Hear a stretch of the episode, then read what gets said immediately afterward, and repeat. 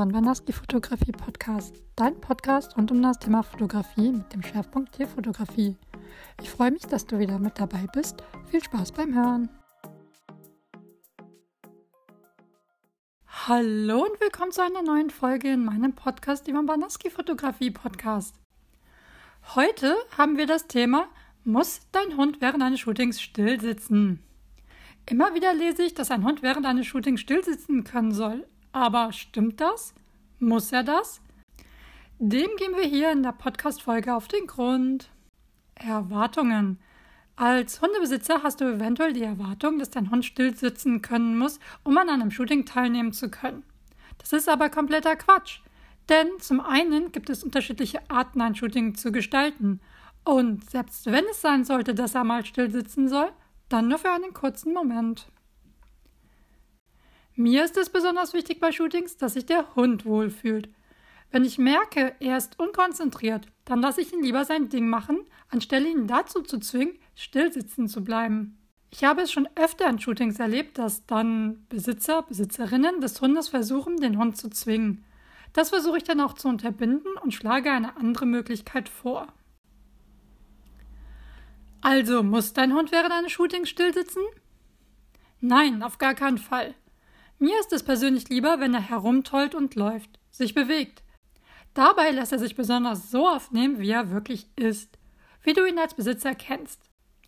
Da nützt das schönste gestellte Foto nichts, wenn du nicht deinen Hund da drin wiedererkennst.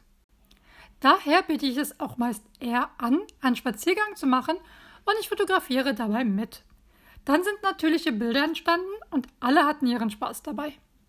Deshalb mag ich zum Beispiel Fotowalks auch ganz gerne. Dort spazieren wir in einer voll definierten Gegend und ich begleite den Spaziergang fotografisch. Natürlich kann man da auch mal Bilder machen, wo der Hund still sitzt, aber es geht mehr um das Unterwegssein dabei. Da sind auch nochmal Welpen zu erwähnen, welche wirklich selten still sitzen und es entstehen so süße Bilder, wenn sie sich bewegen. Dir gefallen meine Bilder? Du wolltest auch schon immer natürliche Bilder von deinem Liebling haben? Dann melde dich doch gerne für ein unverbindliches Kennenlerngespräch bei mir und wir besprechen, welche Art von Shooting am besten zu euch passen könnte. Den Anmeldelink dazu findest du in den Show Notes. Shooten, was der Hund mir anbietet. Ganz oft bietet der Hund auch von sich alleine an, dass er sitzt bzw. liegt. Zum Beispiel in Pausen oder wenn auf eine weitere Shootingmöglichkeit gewartet wird. Solche Situationen nutze ich auch ganz gerne, um dann Bilder zu machen, welche nicht in Bewegung sind. Oft wollen Hunde aber laufen und sich bewegen, also nehme ich das an, was sie mir anbieten. Ausnahmen. Ich mag es ja super gerne, Bilder von oben auf den Hund herabzumachen. Ich mag es einfach, wie der Hund dabei aussieht. Dazu habe ich doch schon mal einen Blogartikel geschrieben, welchen ich dir unten verlinke. Klick dich gerne rein, wenn du da mehr zu erfahren magst. In dem Fall muss der Hund tatsächlich still sitzen, denn nur so kann das Bild entstehen. Auch wenn er speziell irgendwo platziert werden soll, ist es klar, dass er still sitzen sollte. Aber versuch auch da ein bisschen entspannt zu sein. Dein Hund ist ein Lebewesen, keine Maschine. Er wird sein Bestes geben und das sollten wir dann annehmen. Das dann fotografisch festhalten und warten, dass eine andere Möglichkeit kommen wird. Fazit zu: Muss dein Hund während eines Shootings still sitzen? Pauschal kann man das nicht beantworten, da es ja auch immer auf das Shooting und den Ort ankommt. Aber grundsätzlich würde ich es mit Nein beantworten, wie es ja auch in dem Beitrag klar geworden war. Am besten ist es, wenn man das nimmt, was der Hund einem anbietet. Weil dann hat er Spaß dabei und wird zu nichts gezwungen. Es entstehen ganz natürliche Bilder. Das war's dann auch schon wieder mit der Folge.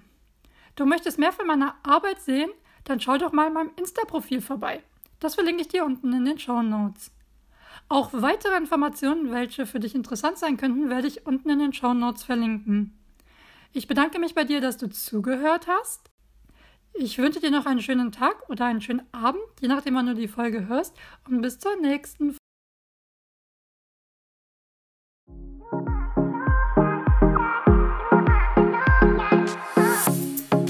Dir diese Folge gefallen? Wenn nein, freue ich mich über Verbesserungsvorschläge von dir. Und wenn ja, freue ich mich, wenn du sie teilst und gerne ein Feedback hinterlässt. Ich wünsche dir noch einen schönen Tag und bis zur nächsten Folge.